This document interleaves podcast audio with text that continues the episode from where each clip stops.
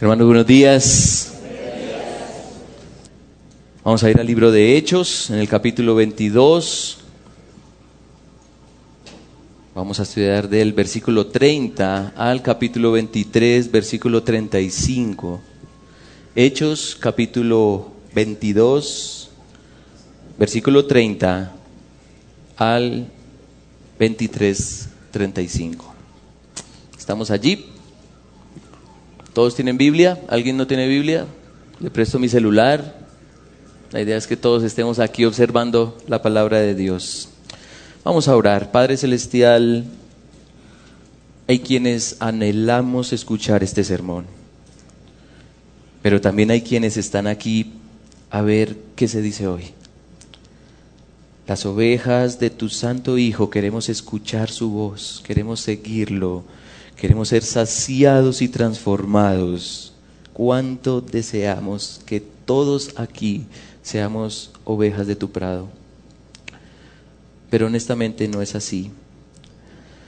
Tu palabra tiene el poder para dar vida, tiene el poder para hacer de todo un valle de huesos secos un ejército para tu gloria y los intereses de tu reino.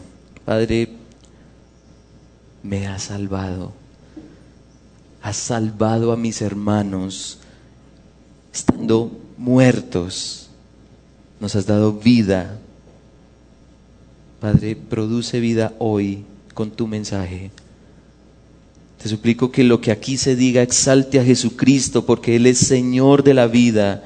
En tu misericordia y plan salvador remueve todo escepticismo, aplaca toda desconfianza y quita el velo de los ojos de los incrédulos para que vean a Cristo y confiesen con fuerza, hay salvación. Hazlo, Padre, por amor a ti mismo y para la gloria de tu Hijo Jesucristo. Amén. Hechos capítulo 22 versículo 30. Así dice la palabra de nuestro Dios. Al día siguiente, queriendo saber de cierto la causa por la cual le acusaban los judíos, le soltó de las cadenas y mandó venir a los principales sacerdotes y a todo el concilio, y sacando a Pablo le presentó ante ellos. Entonces Pablo mirando fijamente al concilio dijo, Varones hermanos, yo con toda buena conciencia he vivido delante de Dios hasta el día de hoy. El sumo sacerdote Ananías ordenó entonces a los que estaban junto a él que lo golpeasen en la boca. Entonces Pablo le dijo, Dios te golpeará a ti, pared blanqueada. ¿Estás tú sentado para juzgarme conforme a la ley y quebrantando la ley me mandas golpear? Los que estaban presentes dijeron, ¿al sumo sacerdote de Dios injurias? Pablo dijo, no sabía, hermanos, que era el sumo sacerdote, pues escrito está, no maldecirás a un príncipe de tu pueblo. Entonces Pablo, notando que una parte era de saduceos y otra de fariseos, alzó la voz en el concilio. Varones hermanos, yo soy fariseo, hijo de fariseo. Acerca de la esperanza y de la resurrección de los muertos se me juzga. Cuando dijo esto, se produjo disensión entre los fariseos y los saduceos y la asamblea se dividió. Porque los saduceos dicen que no hay resurrección, ni ángel, ni espíritu, pero los fariseos afirman estas cosas. Y hubo un gran vocerío y levantándose los escribas de la parte de los fariseos, contendían diciendo, ningún mal hallamos en este hombre, que si un espíritu le ha hablado o un ángel, no resistamos a Dios. Y habiendo grande disensión, el tribuno, teniendo temor de que Pablo fuese despedazado por ellos, mandó que bajasen soldados y le arrebatasen de en medio de ellos y le llevasen a la fortaleza. A la noche siguiente se le presentó el Señor y le dijo, Ten ánimo, Pablo, pues como has testificado de mí en Jerusalén, así es necesario que testifiques también en Roma. Venido el día, algunos de los judíos tramaron un complot y se juramentaron bajo maldición diciendo que no comerían ni beberían hasta que hubiesen dado muerte a Pablo. Eran más de cuarenta los que habían hecho esta conjuración, los cuales fueron a los principales sacerdotes y a los ancianos y dijeron, nosotros nos hemos juramentado bajo maldición a no gustar nada hasta que hayamos dado muerte a Pablo. Ahora pues vosotros, con el concilio, requerid al tribuno que le traiga mañana ante vosotros como que queréis indagar alguna cosa más cierta acerca de él, y nosotros estaremos listos para matarle antes que llegue. Mas el hijo de la hermana de Pablo, oyendo hablar de la celada, fue y entró en la fortaleza y dio aviso a Pablo. Pablo llamando a uno de los centuriones dijo, lleva a este hombre ante el tribuno porque tiene cierto aviso que darle. Él entonces tomándole le llevó al tribuno y dijo, el preso Pablo me llamó y me rogó que trajese ante, ante ti a este joven que tiene algo que hablarte. El tribuno tomándole de la mano y retirándose aparte le preguntó, ¿qué es lo que tienes que decirme? Él le dijo, los judíos han convenido en rogarte que mañana lleves a Pablo ante el concilio, como que van a inquirir alguna cosa más cierta acerca de él. Pero tú no les creas, porque más de cuarenta hombres de ellos le acechan, los cuales se han juramentado bajo maldición a no comer ni beber hasta que le hayan dado muerte, y ahora estos están listos esperando tu promesa. Entonces el tribuno despidió al joven, mandándole que a nadie dijese que le había dado aviso de esto y llamando a dos centuriones, mandó que preparasen para la hora tercera de la noche doscientos soldados, setenta jinetes y doscientos lanceros para que fuesen hasta Cesarea y que preparasen cabalgaduras en que poniendo a Pablo le llevasen en, en salvo a Félix el gobernador. Y escribió una carta en estos términos. Claudio Licias al excelentísimo gobernador Félix, salud. A este hombre aprendido por los judíos y que iban ellos a matarlo, libré yo acudiendo con la tropa, habiendo sabido que era ciudadano romano y queriendo saber la causa por qué le acusaban.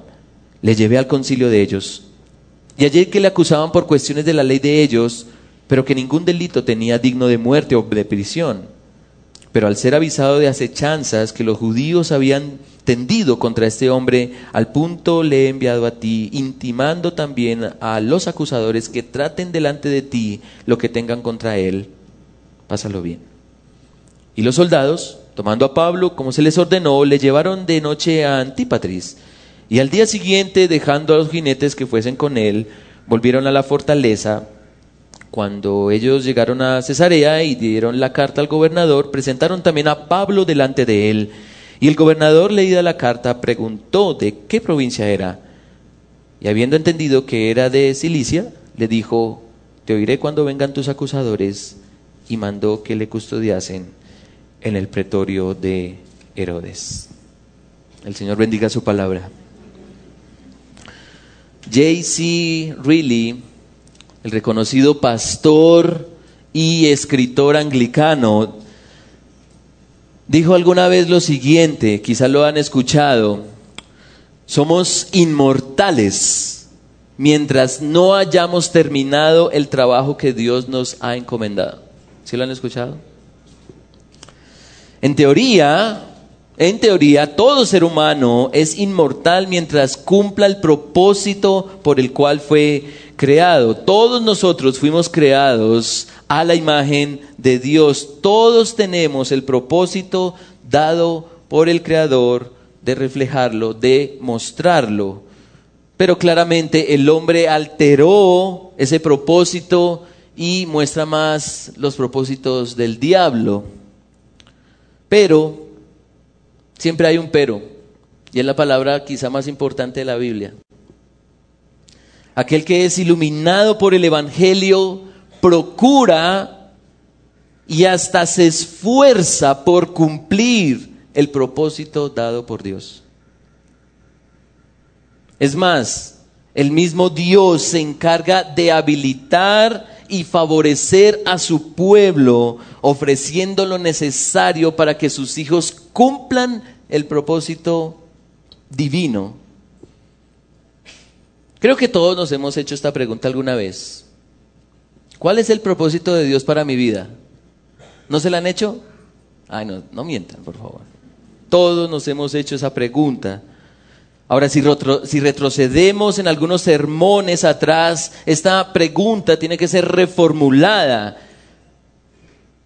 ¿Cuántos, o más bien, cuál es el propósito de nosotros como iglesia? Porque somos una comunidad de pecadores redimidos, somos una familia, la familia de Dios. Nuestro propósito individual está en función de un propósito colectivo. Ahora, si quieres persistir en responder la pregunta, ¿cuál es el propósito de Dios para mi vida? Si eres incrédulo, si no crees en Jesucristo como Señor y Salvador,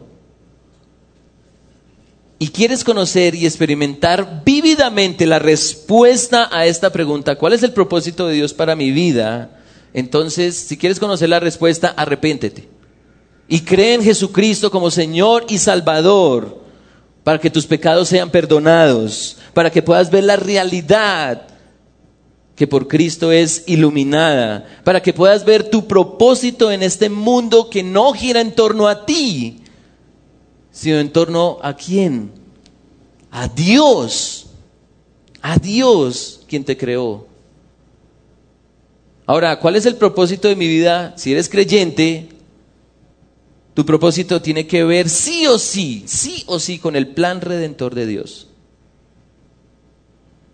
Todo lo que pienses, lo que hables, lo que hagas, tiene que ver con el testimonio de Jesucristo para que Él sea creído, para que Él sea alabado. Cumplir este propósito tendrá grandes retos, tendrá enormes desafíos, tendrá numerosas pruebas. Tu comodidad, tu reputación, tu economía, tus planes terrenales estarán en juego. Tu vida misma se puede ver en riesgo. Pero, y mucha atención a lo que voy a decir, hasta que no cumplas tu propósito dentro del plan redentor de Dios, eres inmortal en este mundo. Ese es el mensaje que propone el texto para nosotros hoy.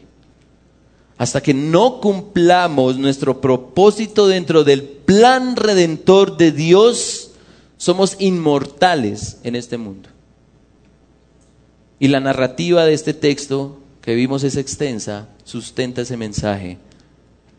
Y esa narrativa se divide principalmente en dos eventos y quiero llevarlos a repasar esos eventos y ver que a partir de esos eventos el cristiano hasta que no cumpla su propósito dentro del plan de redención de Dios es inmortal en este mundo. ¿Qué eventos vemos? Bueno, hay un deseo evidente de muerte para Pablo. Es evidente ese deseo, pero también hay un deseo escondido de muerte para Pablo. Definitivamente aquí Pablo es protagonista, pero también hay otros que participan en las escenas. Sabemos que Pablo está en Jerusalén, su deseo fue ir, fue ir allá a llevar provisiones y ofrendas a la iglesia. Y estando allí en Jerusalén se cumple la profecía de Agabo. Si recordamos en Hechos 21, y ustedes pueden verlo allí unos capítulos antes, Hechos 21, 10. Y permaneciendo nosotros allí, dice Lucas, algunos días descendió de Judea un profeta llamado Agabo quien bien viniendo a vernos tomó el cinto de Pablo y atándose los pies y las manos dijo, esto dice el Espíritu, así atarán a los judíos, los judíos en Jerusalén al varón de quien este cinto, a quien pertenece este cinto, y le entregarán en manos de los gentiles. ¿Y entonces qué sucede? Pablo llega a Jerusalén, Pablo es arrestado en Jerusalén y comienza la arremetida contra él. Ahí mismo en el capítulo 21 de Hechos, recordemos versículo 31, y procurando ellos matarles, se le dio aviso al tribuno de la compañía que toda la ciudad de Jerusalén estaba alborotada. Este, el comandante, tomando luego soldados y centuriones, corrió a ellos y cuando ellos vieron al tribuno y a los soldados, dejaron de golpear a Pablo Entonces llegando el tribuno lo prendió y le mandó atar con dos cadenas y preguntó quién era y qué había hecho. Pero entre la multitud unos gritaban una cosa y otros otra. Y como no podía entender nada cierto a causa del alboroto, le mandó llevar a la fortaleza. Al llegar a las gradas, aconteció que era llevado en paso por los soldados a causa de la violencia de la multitud, porque la muchedumbre del pueblo venía detrás gritando, muera. Ahora, Pablo tiene como defenderse, no con violencia, no con ofensas. Y lo vimos en los mensajes anteriores, él testifica su celo por Dios, porque Él continúa lo que está escrito acerca del Mesías, que se le apareció resucitado y que lo comisionó. Él relata que el Cristo vivo le mostró la realidad del propósito redentor de Dios, tanto para judíos como para gentiles, pero la conclusión de los judíos al escuchar a Pablo el Evangelio, la conclusión de los judíos es en Hechos 22, 22, y le oyeron a esta palabra, entonces alzaron la voz diciendo, quita de la tierra tal hombre porque no conviene que viva. Entonces, viene una intervención gentil, no judía, gentil, en donde un tribuno, un comandante romano se inquieta por la situación. Pablo apela a su ciudadanía romana, haciendo que el tribuno, el comandante, desee investigar más sobre el asunto. Y lo leíamos en el versículo 30 del capítulo 22.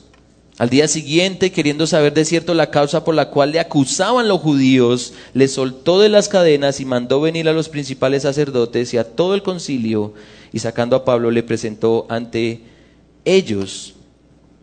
Entonces Pablo está allí, dispuesto a defenderse. Dice el versículo 1 del capítulo 23, mirando fijamente al concilio, dijo, varones hermanos, yo con toda buena conciencia he vivido delante de Dios hasta el día de hoy.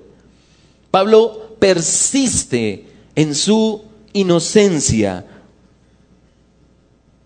pero aún más en su cumplimiento del propósito de Dios. La conciencia de Pablo es estimulada para decir con toda honestidad que todo lo que ha pensado, que todo lo que ha dicho, que todo lo que ha hecho está aprobado por Dios.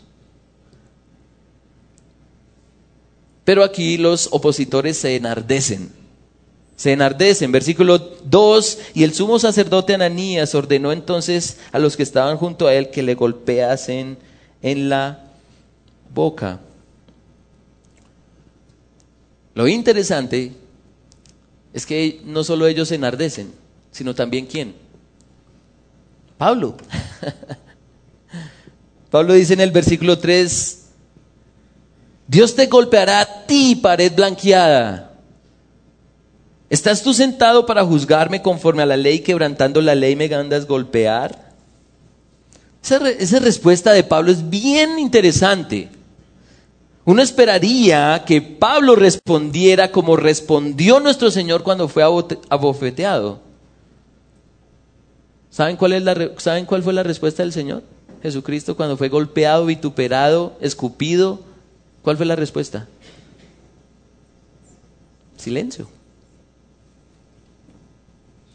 Isaías 53, cuando fue llevado allí ante el juicio, él no abrió su boca. Lo leemos también en Mateo 26. Pero entonces, ¿por qué la respuesta de Pablo es diferente a la del Señor? ¿Por qué? Bueno, creo que hay una razón a la luz de la Biblia y a la luz de este texto, y es porque la hora de la muerte para el Hijo de Dios había llegado pero para Pablo, no. Para Pablo, no. Y claro, Pablo ah, reconoce que su respuesta no es la más apropiada, Los versículo 4, los que estaban presentes dijeron, ¿al sumo sacerdote Dios injurias? Pero es bastante probable que haya dicho esto ante la actuación violenta de un líder religioso. Él no se esperaba eso de un líder religioso. Y por eso el versículo 5 dice, no sabía, hermanos, que era el sumo sacerdote, pues escrito está, no maldecirás a un príncipe de tu pueblo. De hecho, lo que Pablo puede estar diciendo es, no me di cuenta de que un hombre como usted podría ser considerado el sumo sacerdote. No, no es coherente con el, el sacerdocio según la ley. Y aún más tiene sentido porque históricamente el sacerdote Ananías, que menciona el versículo 2 por nombre, fue un hombre perverso y se lo pueden preguntar a Flavio Josefo, el historiador judío del primer siglo. El punto es que Pablo se defiende. Pablo se defiende y legítimamente puede hacerlo. Hasta el momento parecen haber muchos cargos, pero nada de pruebas.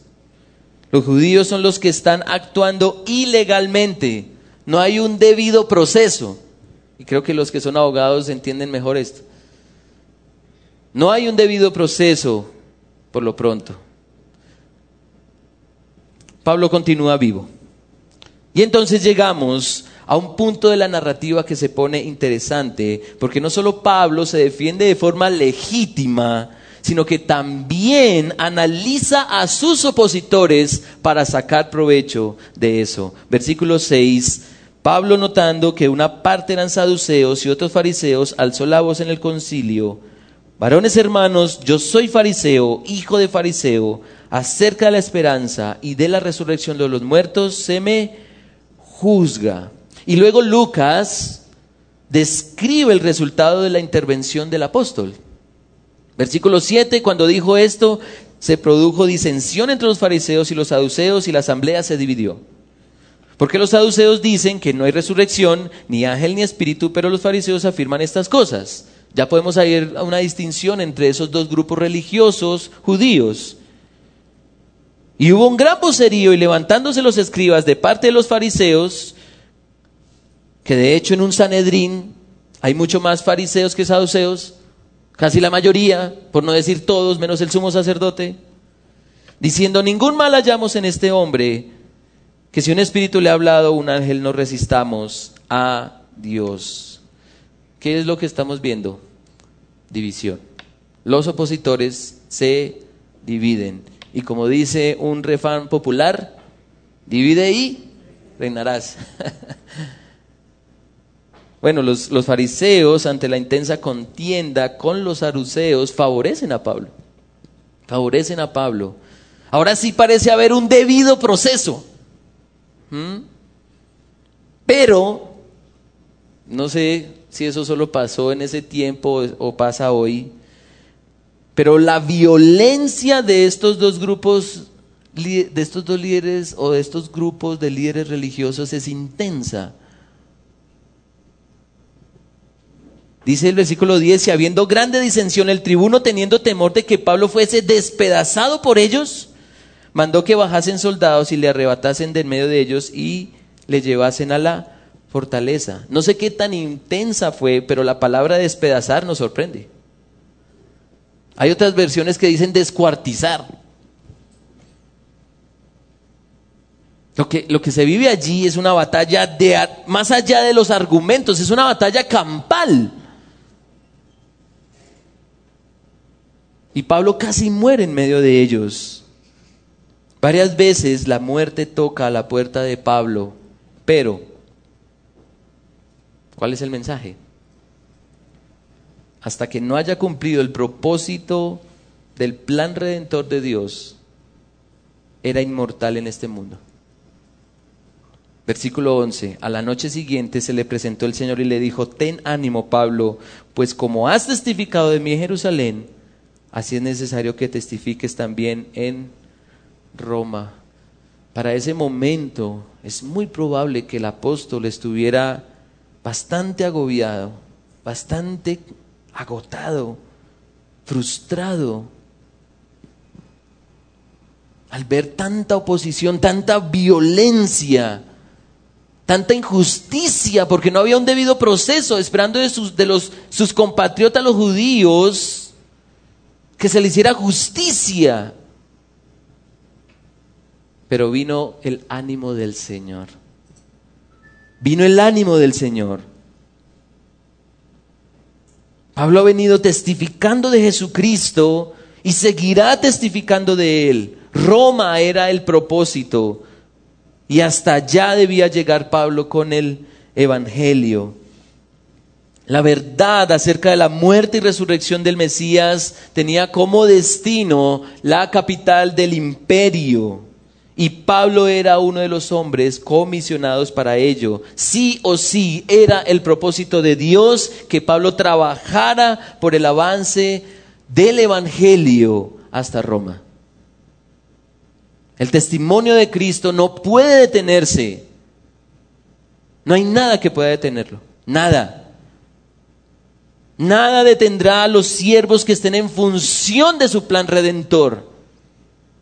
Nada detendrá a los siervos de Dios. Ni las tribulaciones, ni las angustias, ni las aflicciones tocarán a la puerta del cristiano para, y mucha atención a esto, para frustrar el plan redentor de Dios. Porque tribulaciones van a haber. Pablo las vivió. Angustias, muchísimas. Preocupaciones, cualquier cantidad. Pero nada de eso, nada va a poder destruir el propósito de Dios para el creyente que está enfocado en su misión redentora. Hasta que no cumplas tu propósito dentro del plan de redención de Dios, eres inmortal en este mundo.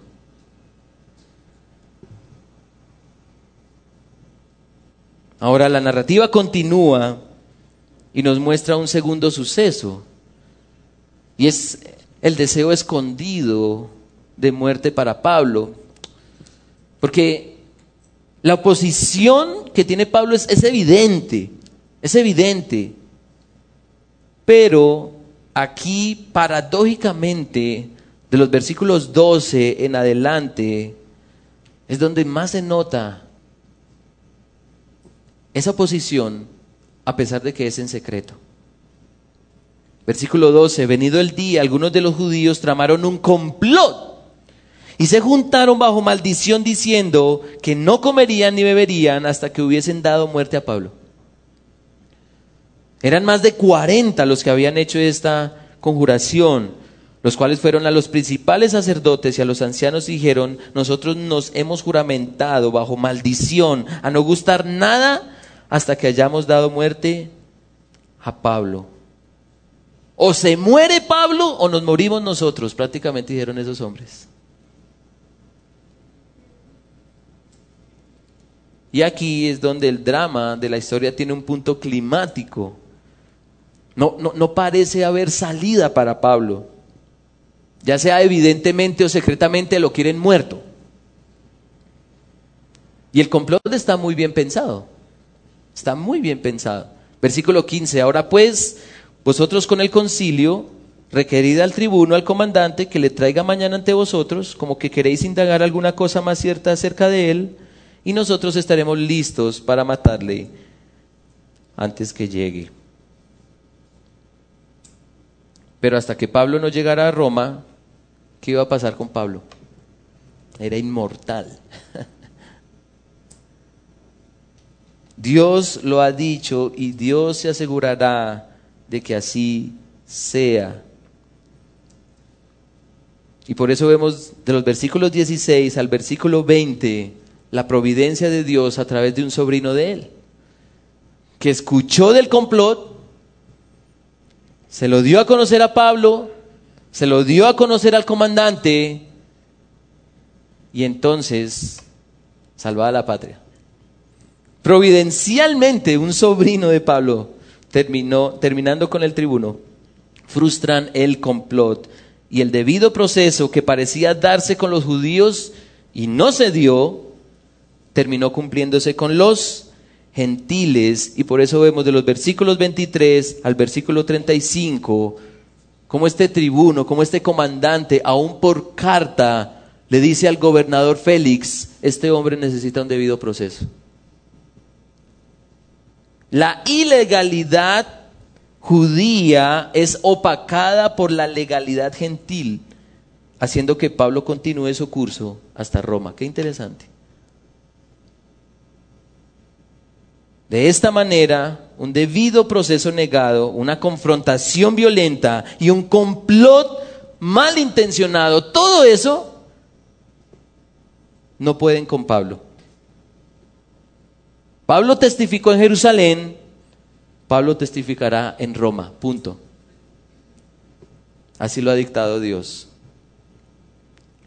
Pablo fue azotado, provocado, negado, insultado, golpeado, encarcelado, odiado. Pero Pablo está siendo llamado por Dios a predicar a Jesucristo y a este crucificado y resucitado en la ciudad más importante de entonces. Ánimo, Pablo. Y son las palabras del Señor las que hacen que Pablo continúe con su defensa. Él no es porque le tenga miedo a la muerte, porque casi que la muerte le estaba respirando en la nuca. Son las palabras del Señor los que lo alientan a seguir en su defensa. Y más adelante vemos en Hechos que Pablo testifica ante gobernadores y reyes, porque ellos también necesitan salvación. El propósito es Roma, pero en el camino el testimonio no puede faltar, porque hasta que no se cumpla el propósito dentro del plan redentor de Dios, la inmortalidad le pertenece a quienes trabajan incansablemente en ese plan. Dios es el principal interesado en que haya salvación. Por eso envió a su Hijo amado para rescatar al pecador. El plan de Dios desde antes de la fundación del mundo y que persiste hoy es que los hombres sean reconciliados con Él. Y por eso desde antes de que el mundo fuese, ya pensaba en dar a su Hijo Jesucristo para que quienes creyeran en Él no se pierdan, mas tengan vida eterna. Cuando Dios creó todas las cosas buenas en gran manera, en relación perfecta con el hombre, no pensó que ese fuera su plan A y entonces el plan B fue pensar en una forma de restaurar todas las cosas entregando a Jesús a la muerte, no. No hay plan B. El único plan de Dios, el único plan es que su Hijo fuera exaltado sobre todo. Pero primero tenía que venir a morir por nosotros, pecadores, y luego resucitar, experimentar la gloria de la resurrección, siendo Señor de todo y prometiendo esa resurrección a todos los que crean en Él. Ese es el propósito de Dios, ese es el plan de Dios, la exaltación de su Hijo. Y todos los que hemos sido iluminados por el Evangelio, anhelamos vivir en función de ese plan. Amén. No sé qué tan sincero se hace, amén. Y ya nos vamos a dar cuenta por qué. Pero por eso creemos en Jesucristo.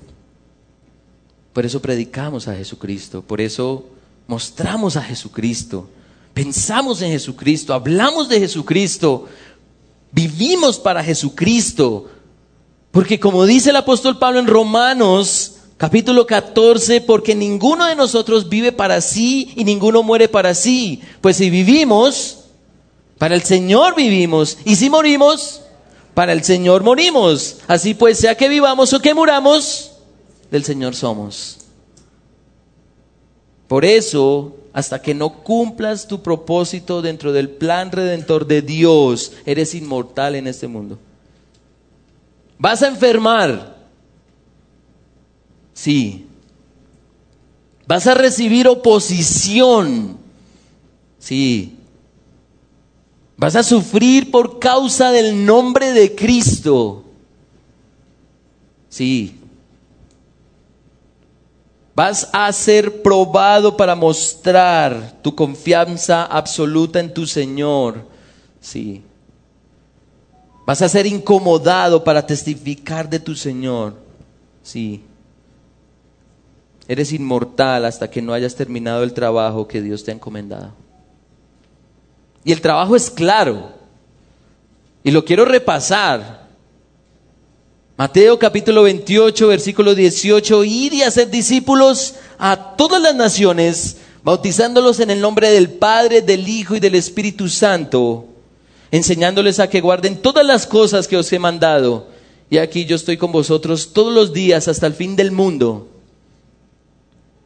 Hechos capítulo 1, versículo 8, recibiréis poder cuando venga sobre vosotros el Espíritu Santo y me seréis testigos en Jerusalén en Judea, en Samaria y hasta lo último de la tierra. Hechos capítulo 5, versículo 29. Es necesario obedecer a Dios antes que a los hombres. El Dios de nuestros padres levantó a Jesús, a quien vosotros matasteis colgándole en un madero. A este Dios ha exaltado con su diestra por príncipe y salvador para dar a Israel arrepentimiento y perdón de pecados. Y nosotros somos testigos suyos de estas cosas y también el Espíritu Santo, el cual ha dado Dios a los que le obedecen. Hechos capítulo 13, versículo 47, porque así nos ha mandado el Señor diciendo, te he puesto por luz a las naciones a fin de que seas para salvación hasta lo último de la tierra. Los gentiles oyendo esto se glorificaban y glorificaban la palabra del Señor y creyeron todos los que estaban ordenados para vida eterna. Hechos capítulo 18, no temas, sino habla y no calles, porque yo estoy contigo y ninguno pondrá sobre ti la mano para hacerte mal, porque yo tengo mucho pueblo en esta ciudad. Hechos capítulo 20, pero de ninguna cosa hago caso, dice Pablo, ni estimo preciosa mi vida para sí mismo, con tal que acabe mi carrera con gozo y el, el, ministerio que recibí del Señor Jesús para dar testimonio del Evangelio, de la gracia de Dios. Y Hechos capítulo 23, versículo 11, ten ánimo Pablo, pues como has testificado en mí en Jerusalén, así es necesario que testifiques también en Roma. ¿Queda alguna, alguna duda del trabajo? Sí, pastor, es que yo no soy Pablo, ni ninguno de los apóstoles. Entonces, permíteme hacerte unas preguntas. ¿Crees que tu propósito en este mundo es simplemente nacer, crecer, reproducirte y morir? ¿Crees que tu propósito es tener mucha plata y vivir sin preocupaciones económicas? ¿Crees que tu propósito es ser alguien en este mundo afamado y con reputación? ¿Crees que tu propósito es casarte, tener muchos hijos y dejar un legado propio? ¿Crees que tu propósito eres tú? Tu propósito es el de tu creador. Tu propósito es el de tu Señor y Salvador. Tu propósito es el plan de redención de Dios. El propósito de Dios para todos sus hijos es que vivan en función de la salvación provista para esta humanidad. Por eso es que el Señor le dice a los padres, levanten la mano los padres. Amén. Bien. Padres, no provoquéis a ir a vuestros hijos, sino criadlos en disciplina y amonestación del Señor. Por eso le dice a los jóvenes, levanten la mano a los jóvenes, así sean de 80 años. Jóvenes, sean prudentes. Tito capítulo 2, presentándote tú, le dice a Tito, en todo como ejemplo de buenas obras. Por eso Dios dice a los jefes, yo creo que acá hay jefes, que tienen personal a cargo. Amos, haced lo que es justo y recto con vuestros siervos, sabiendo que también vosotros tenéis un amo en los cielos. Como jefes ustedes están mostrando a un jefe superior. Su trato con sus subalternos está mostrando el trato de Dios con nosotros. Por eso Dios dice a los empleados, que también creo que acá hay bastantes, Siervos, obedeced todos vuestros amos terrenales, no sirviendo al ojo como los que quieren agradar a los hombres, sino con corazón sincero, temiendo a Dios. Y todo lo que hagáis, hacedlo de corazón como para Él, Señor, y no para los hombres, sabiendo que del Señor recibir la recompensa la herencia, porque es a Cristo el Señor a quien servís. Por eso Dios dice a los solteros, levante la mano a los solteros para que se conozcan. Quisiera pues que estuviesen sin congoja. El soltero tiene cuidado de las cosas del Señor, de cómo agradarlo, de cómo agradar al Señor. Por eso Dios dice a los casados, maridos, amad a vuestras mujeres como Cristo amó a la iglesia y se entregó a sí mismo por ella. Efesios capítulo 5.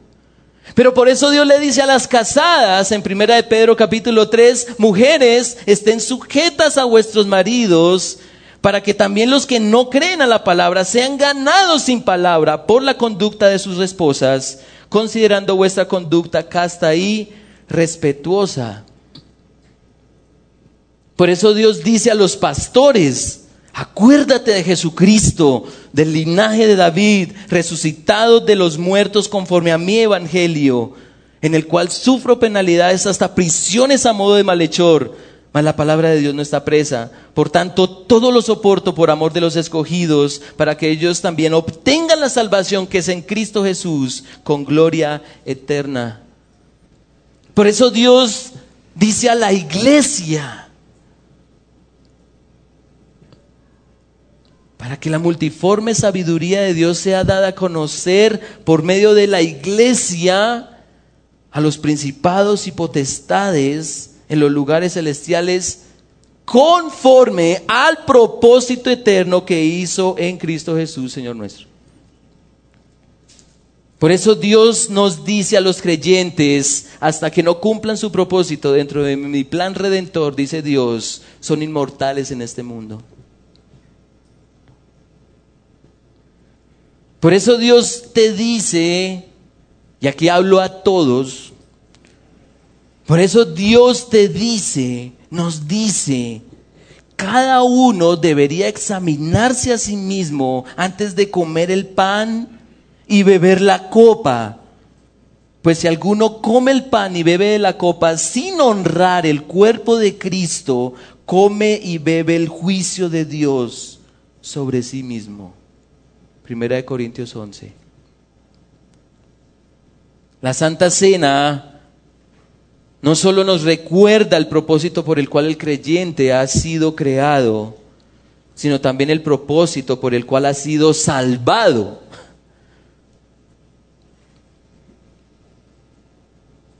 Por eso celebramos la cena cada domingo. Porque todo el culto es un acto de adoración que celebra la redención, cuando cantamos, alabamos a Dios por la muerte de Jesús por nuestros pecados y su resurrección para gustar de su justicia en nuestro favor.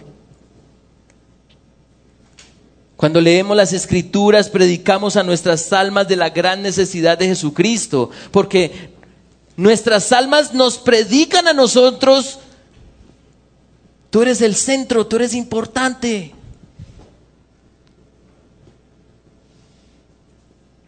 Hazlo por ti. Pero necesitamos predicar a nuestras almas de la necesidad de Jesucristo. Cuando oramos como pueblo de Dios, clamamos porque la salvación concedida a nosotros resuene y muchos más vengan y se humillen ante Cristo, se arrepientan y crean en su oferta de salvación. Cuando escuchamos el sermón, meditamos para que nuestras vidas se ajusten más y más al carácter de Cristo y el mundo vea que el Evangelio es real. Cuando cenamos al tomar el pan y beber la copa, recordamos que Jesucristo hizo lo que parecía imposible, reconciliarnos con Dios. mereciendo su ira, mereciendo su rechazo, mereciendo su condenación, mereciendo el sufrimiento eterno, nos concedió lo inmerecido, su amor, su perdón, su vida. Por eso los que cenan son los creyentes. Alguien que no es creyente no entiende que el cuerpo del Señor y su sangre son sagrados. Es el sacrificio para Dios por nosotros pecadores. Por eso la membresía de la iglesia es muy importante. Porque podemos velar de que los que han creído en Cristo estén enfocados en Él, no en otra cosa. Podemos en armonía, unidad y amor observar que los creyentes estamos en función de la gloria de Cristo. En la membresía podemos exhortarnos y animarnos en persistir, que fuimos rescatados de nuestra vana manera de vivir y que somos inmortales porque vivimos para su plan redentor, el plan redentor de Dios. No es garantía esa es la nota chiquita de la Biblia.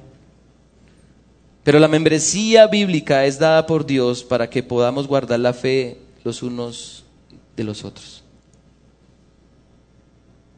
Así que miembros de la Iglesia Bautista Renacer y de otras comunidades centradas en, centradas en Jesucristo, en su Evangelio, bienvenidos a la cena de nuestro Señor. Bienvenidos. Normalmente se dice muchas gracias. Los creyentes, ¿no? Amén. Si no eres miembro, piensa, medita, reflexiona. ¿Es Jesucristo tu Salvador? ¿Sirves a sus propósitos como Señor? Estás en sintonía con su plan redentor en lo que piensas, en lo que hablas, en lo que haces.